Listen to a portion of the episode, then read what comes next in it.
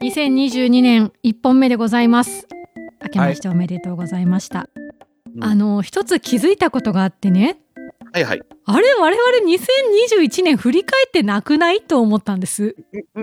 そういう番組ですから。本当ね、なんかまあ自分たちのあれこれとこの番組が始まったいきさつとかそういう話はしましたけれども、あれ2021年見てよかったものランキングみたいなのを年末やるんじゃなかったんだっけと思いながら我に返りまして。ということでまあちょっとはみ出してますけどまだお正月休み中ということでねまあまあでもほら、わかんないじゃないですか。12月31日に人生最高のアニメに出会ったりすることもあるかもしれないですからね。まあまあまあありえますよ。うんだギリギリ、それは翌年にやるのが正しいんですよ、なんか。なるほどね。2021年のはい我々のはい。大体ベスト5ぐらい。では長嶋さんの2021見たアニメ第5位じゃじゃんが難しいな。なんで？あの ちなみに僕はね、3、4、5は順位が微妙だからっていうのもあるのも含めてだけれども、うんうんでもしかもこれね、2021年のうん。冬アニメだから、1月、おー。2021年1月にやってたから、ものすごく古い感じなんですけど、えっ、と、リゼロ。リゼロか。リゼロ冬でしたっけ？そうなのよ。泣きながら見てて、リゼロって基本的にものすごくこう、毎週毎週すごくモヤモヤして、うんうん。たどり着けないこう迷路的な感じがあるんだけど、その2期のこの後半の方っていうのは結構謎が解けていって、うん。すごく無双があったりとかして、すごくある意味すっきりと、はい。もちろんなまだ謎はたくさんあるんだけれども、うんうん。すごくなんか気持ちよく見てたなぁと。なるほどね。うん。じゃあ私も参ります。なんか絞りきれてないなと思ってるんですが、第5位。ダイナゼノンですかね。ああ、なるほどね。そうきましたか。はいちょっと前までグリッドマンって昔特撮でやってたやつを。そうなんだ。からグリッドマンは、うん。あの、長島ちゃんと見たのよ。ああそうですか。うん、で結構奥が深えなとかって思ってはいて、うんうんうん。それも見てあって見よう見ようと思いながらも。しかもなんかあれ今度劇場版あるのねきっと。あそうなんですか？グリッドマンとそののなんかかけるあのみたいなダイナゼノンみたいな感じで、うん、いやそのグリッドマンは普通にこうヒーローもの円谷の、うん。まあ、ウルトラマンを踏襲した感じのでアニメで仮想世界でとかいろいろな要素があって楽しかった一方ダイナゼノンはね、こう結構メカが5つ合体するっていう往年の勇者系のファンにはちょっと通じるものがあるというかこう私合体バンクとか変身バンクとかやっぱ好きなんだなって思いました。もうバンクとか言ってる時点ではすごいマニアックな感じがあれですけれども。変身シーンとか合体シーンのあの毎週使われるあれね。僕みたいな普通の人はシーンって言うのよ、そういうね、合体は男のロマンですからね。そう男だけじゃないのよ。そう。これはね声を大にして言いたいのよ私は。男だけじゃないのよ。まあさておきこうなんだかんだそういうベタな合体シーンこうガチャンってはまるところだったりとかその割に高校生男子女子が中心主人公にいるんですけどむちゃくちゃ今っぽくてローテンションな子たちで微妙に家族との折り合いがつけられないとか社会との折り合い学校との折り合いがつけられないっていうそういうキャラクター造形も結構良くて。うん。でまあ謎が多いまま終わったんですよ。えでこれ何だったの？とかグリッドマンに出てきたあの人たちはなんでこんな姿でこんなところにいるのとかっていういろいろ分かんないこともたくさんあったんですけど、まあ映像としてもすごく綺麗で見応えもありヒーロー全開な大石正義さんのテーマ曲もありで楽しかったです。なるほどねなんかはい、さあこんな感じであと4つやるわけですね。はいいいんじゃないですかなんとなくいいですね。では行きましょう。僅差の長嶋さんの4位じゃじゃん。無色転生かなあーあでももっと上なのかと思いましたけど長嶋さんの熱狂っぷりから言うと。上野を見るとあこの位置なんだなってのはとてもよくわかると思うよきっと。あそううんまあもちろん原作があってなんだけれども、はい。とにかくやっぱちゃんと作ってるなっていうのがすごくなんか、うん、いろいろなんていうのかな、ちゃんとこう思惑があって、こういう風にやってみたいなのが、うんうん。だからある意味なんか作品としてもっていうのはあるんだけれども、なんだろう、こう、アニメの勉強にすごく良いというか、あ、アニメこういうと。ころでこういう風に表現してるんだなとか、ほう。制作の人っていうのはこういうので、こういうのを表現してるんだなというのがある意味こう分かりやすいというか、うんうんうんうん、すごく勉強になったなという部分も含めて、うん。へえ。やっぱりこう、もともと人気がある作品はダジャレじゃないなと思いながら。まあ、それを抜きにしても単純にやっぱり話としてすごくよくできてるから、こう毎週ついついワクワクして見てしまうみたいな、うんうんううん、ん。ところはやっぱすごい大きかったなと思いますね。なるほど。じゃあ私の4位やっぱこう大きな原作ものという意味では私もここにこれを入れたんですけどまあ同率で呪術も入れようか悩んだんだけど今回の4位はビースターズにしたいと思います。ほう。呪術もねすごいさっき長嶋さんがおっしゃってたように、うん、映像としてのクオリティに感動したりとかへえ私は原作読んでないですけど、うん、こんな風に見せるのかかっこいいっていうところに感動したタイプの作品だったんですね。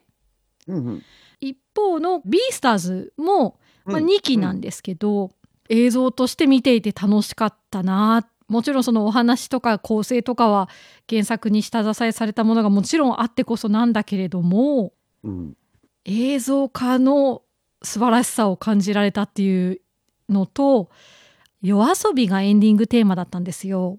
ああ、そうですよね。えー、怪物でしたっけ？あオープニングがそうかオープニングもだ。オープニングが怪物、うん、エンディングが「優しい彗星」っていう曲で、うん、オープニングもまあすごくビースターズの世界を曲にしているんですがエンディングの方が、私は原作を読まずにアニメを追っていた立場からするとはあ、これはこの人のそういう子だからこの絵ねうんわかるわ辛いっていう風に 2期の最後に地続きになってるんですよ。あなるほどね。いや夜遊びってあのねもともとその小説とか物語を曲にするっていうコンセプトはやっぱり伊達じゃないというかすんごいなと思って。うん。その怪物も、はい、あのプロモーションビデオもほらビースターズの絵になってて、うんうんうん、出てますね。なんかすごくすごくなんかこう主題歌っぽいなっていうかなんかあこういう世界観だなっていうのがあったからね。そうなんですよ。で多分その一般層でアニメ見てない皆さんでも知ってる曲になったんですよね。そうだよね2021夜遊びの曲といえばみたいな、うん、いや本当夜遊びの底力というか本当に凄さを目の当たりにしたのがこの「ビースターズ2期でした。なるほどね。はい、これも2021年の、えっと、冬アニメ1月だったのね。これはまだ続くのかね？おそらく3期決まったと思います。あ、なるほどね。うん。うん、こっからまた面白くなるんですよ。そういうそういうそうあれなんでしょうね。なんこれも俺も見なきゃ見なきゃと思いながら。いや、うん、本当に映像のクオリティ1話の冒頭から素晴らしいので原作見てない方でもアニメから入っても素晴らしい作品だと思います。わかりました。見てみます。はい。では3位ですか。はい。これもあ2021冬なのかな。はい。転スラ転生したスライムだった件なのでこれを私345全部ナロー小説というのがそうですね。どうかなという。固まりましたね。特に原作でもその一番好きなところだったので、うんうん、毎週ポロポロしながらこう見てたんだけれども、うんうん、やっぱよくできてるし、なんかこれこんなに、こんなに人気になると思ってもいなかったので。あ、そうなんですか。だって、そのナロー小説系であったりとかの作品って、なんだかんだって毎回たくさんあるじゃないですか。いっぱいありますね。のうちの大体7割8割ぐらいっていうのはそんなにこう盛り上がらずにふわっと終わるものの方が多くて原作はずっと続いてるすごい人気だったりとかするのよ。うんうんうんうんでもそれがそんなに盛り上がるアニメとしては盛り上がらずに終わるものの方が実は結構多いんだけれども、うん、それも含めてこんなに盛り上がるとは思わなかったなっていうのは。へえ。なんでだろう？どこがいいんでしょうかっていうのはあれだけれども。聞かれましてもだし私が聞きたいよでもあるし。でも俺はね話が好きっていうのが一番大きいんだけれども、うんうん多分一般のファンはもっとその見てるとね、はいなんかそのほらキャラクターのあのねがこう好きどうのこうのなんかシオン様がどうのこうのとか、はいはい。なんかそういうのがこう強いのかなっていう感じもしながら、たくさんキャラが出てくるっていうのも含めてこうバランスがいいのかなっていうのはあるんだけれども。で、ちなみにこれはあの今年は一応劇場版も、ほう。まあ、秋ぐらいじゃないかなとは言われてはいるんだけれども、うんうん。まあそれも含めてちょっと楽しみだなという感じで。なるほど。そうだな。私も3位はちょっとね。そうだな。3位ね。このね、3、4、5あたりが一番悩むよ。そうね。1位ってそんなに迷わなくないですか？確かに入れるか入れないかの瀬戸際にいる作品たちってことですからね。そうなそうなんだよね、自分なんか。でねうん俺も裏道お兄さん入れようかどうしようかすごい悩んだもん、なんか。入れればよかったのに。毎週すごい俺泣きながらなんか、なんで俺なんかこんな歌で泣いてるんだろうみたいななんか。そうだな。じゃあ3位入れときましょうか。な、え、なんで私泣いてるんだろうっていう大賞。過激少女。ああ、なるほどね。なんかそのあその辺がきっと来るのかなとは思ってはいたんだけれども。私、あの、前々から申し上げてます通り、動かすアニメ、動きのある映像がすごく好きなんですよね。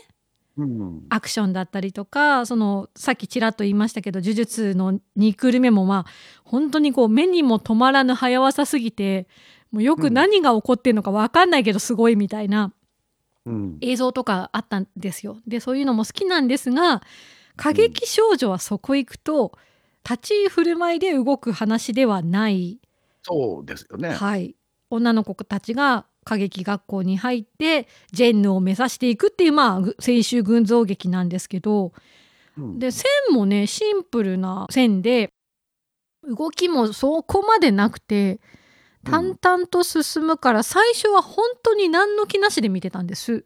うんうんうん。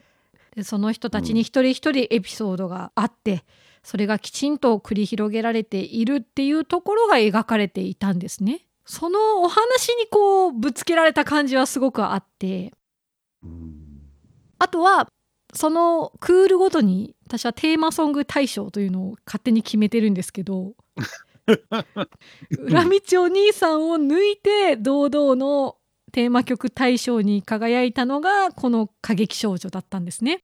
あ、そうか。それはでも大きいですね、確かに。そう。エンディングを同じメロディーと同じオケで男役女役ペアで歌ってる子もいれば、双子が娘役同士で歌ってるペアもいたり読書をしている孤高の天才がいたりとかいろんなバージョンでいろんな歌詞とあなるほどね。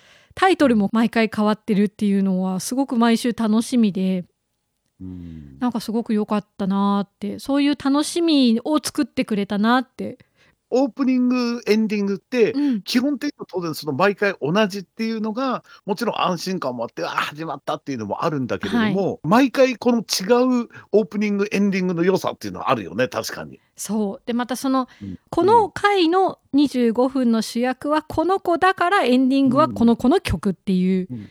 そこに載ってる歌詞がもうほんと一人一人をきっちり描いていて素晴らしかったなまあ特に音楽ものどうのこうのっていう、あの、その舞台ものっていうのはうんそういうのが大きいんでしょうね、きっと。そうですね。はいなるほどね。ちなみにはい僕的にはあの主題歌大賞俺去年は異世界食堂ですね。あーそうね異世界食堂もテーマ曲良かったですね。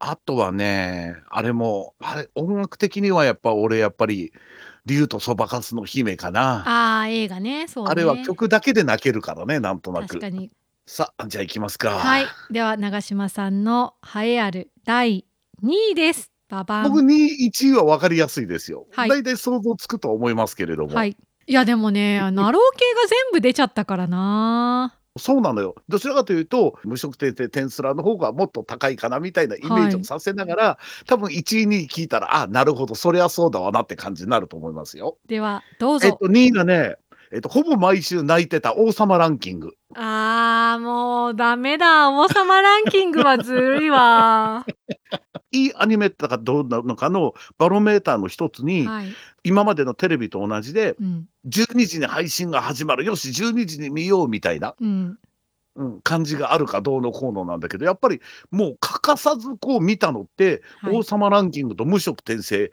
ぐらいでしたからね。いやー本当に王様ランキングは確かに私も配信で結局見てるんですけどうん。素晴らしいですね毎回ね。全然なんかあの予備知識なしに見たのよ。うん私もですよ。で、なんか2作目あたりからなんかものすごくなんかなんじゃこれあみたいな感じでね持ってかれて、で、こう多分普通だとそこでピークなのかなと思ったら、えはい。なんか毎週ピークなのよ。ねいやこれ私乗っかっていいですか？ああ全然私も乗っかってください。私も2位王様ランキングだったんですけど。え、真似しないでください。でしょほらね。もうかぶるの嫌だなと思って外そうと思ったんだけど もうちょっと王様ランキングはもう しょうがない。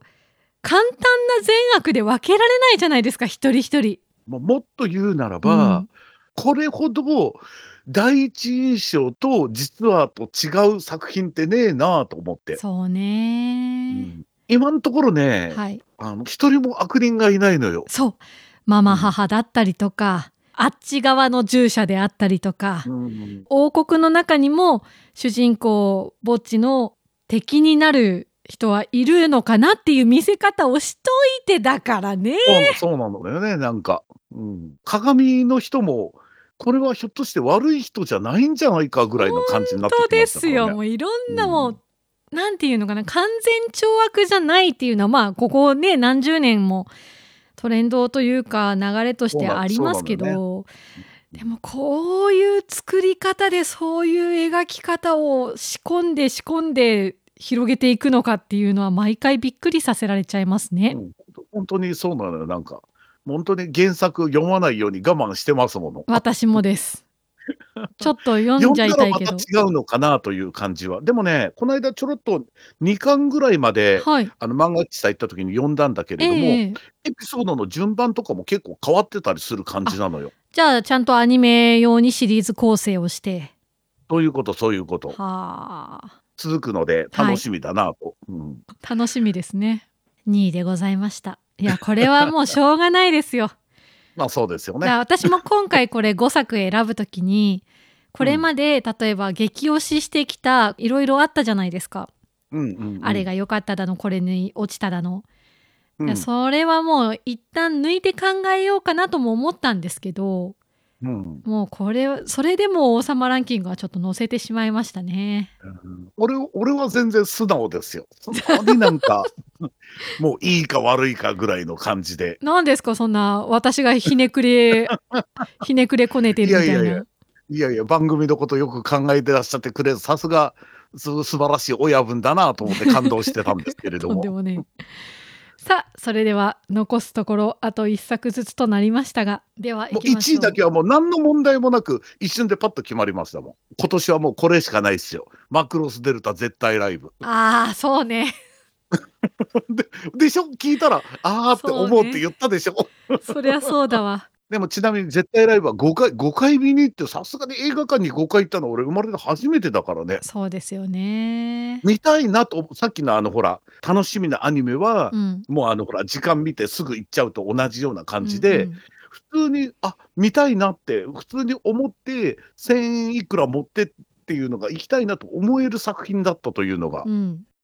うん。というのももちろんあるしその一応そのマクロス歴その何十年なわけじゃないですか、はいはい。一応初期の頃から見て、今までもそれ思ってたんですよ。なんかもっとなんか今までの話がつながってったりとかすればいいのになって思いながらも、うんうん。なんか直接的につながったの多分初めてだと思うのよ。いやそれが本当意外なんですよね。これだけで物も鳥肌ものだしなんか。確かに。うん。もう間違いなくその後もあるだろうからこれがどうなっていくかなっていうのが楽しみでもうそんなにこう追い先長いわけじゃないじゃないですか そんな。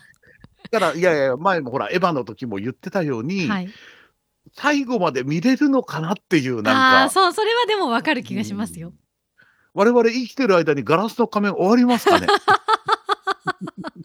いや同じような心配が。せ鈴江先生がねもうお元気で書き続けてくださればまあでも斎藤隆夫先生みたいなケースもあるのかなまあ、マクロスぐらいになると、ええもちろんほら、あの、その監督さんもどんどん、まあ全然まだそのご高齢じゃないけれどもね、はいうん、でもスタッフがたくさんいるから、一応受け継がれてっていうのはもちろんあるんだろうけれども、一応なんか大演談は見たいなっていうのはありますからね。で、まあ。それプラスさっきも言ってたように、はい。とにかくやっぱりこう、あの、音楽シーンが素晴らしいからね。俺、あれだけでこう毎回見に行きたいなと思ったもん。うん。ライブするんですか？ライブする4月に。へえ。でも俺今回は人誘わずに一人で行くよ。絶対俺泣くもん。それはワルキューレだけなんですか？ワルキューレだけワルキュああー、ーレだけなるほど。ね。もうあの曲とあの曲とあの曲で絶対泣くっていう曲があるからなんか、とてもじゃないけど人と行けないみたいな。そう、そういうのありますよね。うんいやー、そうか。まあ、マクロスか。じゃあ、私も新エヴァなのかって話になっちゃうじゃないですか。いや別に、別に全然、別にアイドルシステムで全然いいですよ。バレてる。全然いいです。いや、やっぱりね、この、この放送をずっと聞いてたら、はい。絶対わかるって、まあそりゃそうだ我々 だって、じじが俺なんかマクロスの話しかしてなかったじゃないですか。そうですね。いや、ほんとね。まあ、新作に落ちたっていうインパクトの大きさから言うと、まあ、前回も言いましたけど、アイドリッシュセブンかな。そうね。まあでも、でもわかりますよ。なんかその、まとまるっていうのと新しく落ちるっていうのと、なんとなくやっぱその、違う感じはしますよね、なんとなく。エヴァもね、こう、まとまり方が、ああ、もう、うん、分かった、そうだね、相方は君しかいないよね、みたいなのも含めて、いろいろこう、腑に落ちたポイントとか、あったので、自分の中で良かったねっていうところはたくさんありますけれども、アイドリッシュセブンはなんて言ったってこう、3部で落ちたっていう謎の落ち方をしてしまって、うんまああります。それは全然ありますよ。アイドルとしてキラキラを目指して突き進んでいる時期を過ぎていたので、3期って。うん細かい演出と一人一人の顔がいいこれ単にかっこいいとかじゃなくてやっぱあの作画というか絵としていいいい絵ですねっていうのがすごく印象に残っていたっていうのがいやそう最初はやっぱこう絵が綺麗だなってとこから普通になんとなく入ったんだったなっていうのを振り返って思い出しました。うん、人が落ちる時ってそんなもんですよ、やっぱり。そんなもんなんですね。中学の頃に私声優さんのユニットとか追いかけてたことがあったんですけど、まあ物理的にじゃなくてあの買いあさったりっていう意味のねうん。こっぱずかしい思い出も蘇りつつっていうのも含めて。いやでもね、一度そういうの好きになった人はね、やっぱそういう因子は常に持ってますもん、絶対に。前回も長嶋さんおっしゃってましたね。素養はあったって。絶対変わんないって。まあね そう。そうですか、なかなかいい作品に、あれですね、うん、裏道お兄さんも悩んだし、そうね。入らなかったいい作品も結構いっぱいありましたねなんか全然話は違うんですけれども、あのベスト5にも入ることはなかったと思うんだけれども、はあ白い砂のアクアトープと最終回の終わりが、たゆたう曲ですごく嬉しかったんだけれども、私も白い砂はね、たゆたい七色すごく好きだったので、そうなのよ。最後にあれで終わったから、すごい良かったなと思って。ほんとほんと。いや、本当でも、今年も楽しみですよね。もうすでに楽しみないろんな、あの、うわ、これがあの映像化されるんだ、みたいなのがすごくなんかたくさんあって。ええうん 今年も変わらずたゆたってまいりますので、お付き合いいただけたら嬉しいです。本当にゆるゆるですけれども、なんか。よろしくお願ないんかい。ろいろ、まあ、アニメ中心で、本当なんかいろんな話をしていけると良いですよね、なんか。そうですね。でも本当今年は、あの、一気につき俺、5本は欠かさず見ようというのはちょっと目標にしようかなと思って。あら、珍しい。目標ができたんですか？だって今回これをやるにあたって、はい見た作品って並べたらあまりに少なくて 書き留め始めると、あれこんなもんだっけって思っちゃうんですよね。あれ不思議ですね。ねうん逆になんかこれ見ようと思って見てないやつがもう出るわ出るわなんか,、ねえ。なんか去年のあれだけでも月とライカと吸血鬼とか海賊王女とかバニタスとか雲。ですが何かとかオッドタクシーとかみんな見てないのよあ、オットタクシー 面白かったですよ。バニタスもですけど。だからやっぱ目的化するというのは大事なところですからねそうですね。私は頑張ります頑張りましょう。頑張らずにアニオタのリーダー上野さんについていけるように頑張ります リーダーではない。今年もよろしくお願いします。とんでもないですこちらこそよろしくお願いします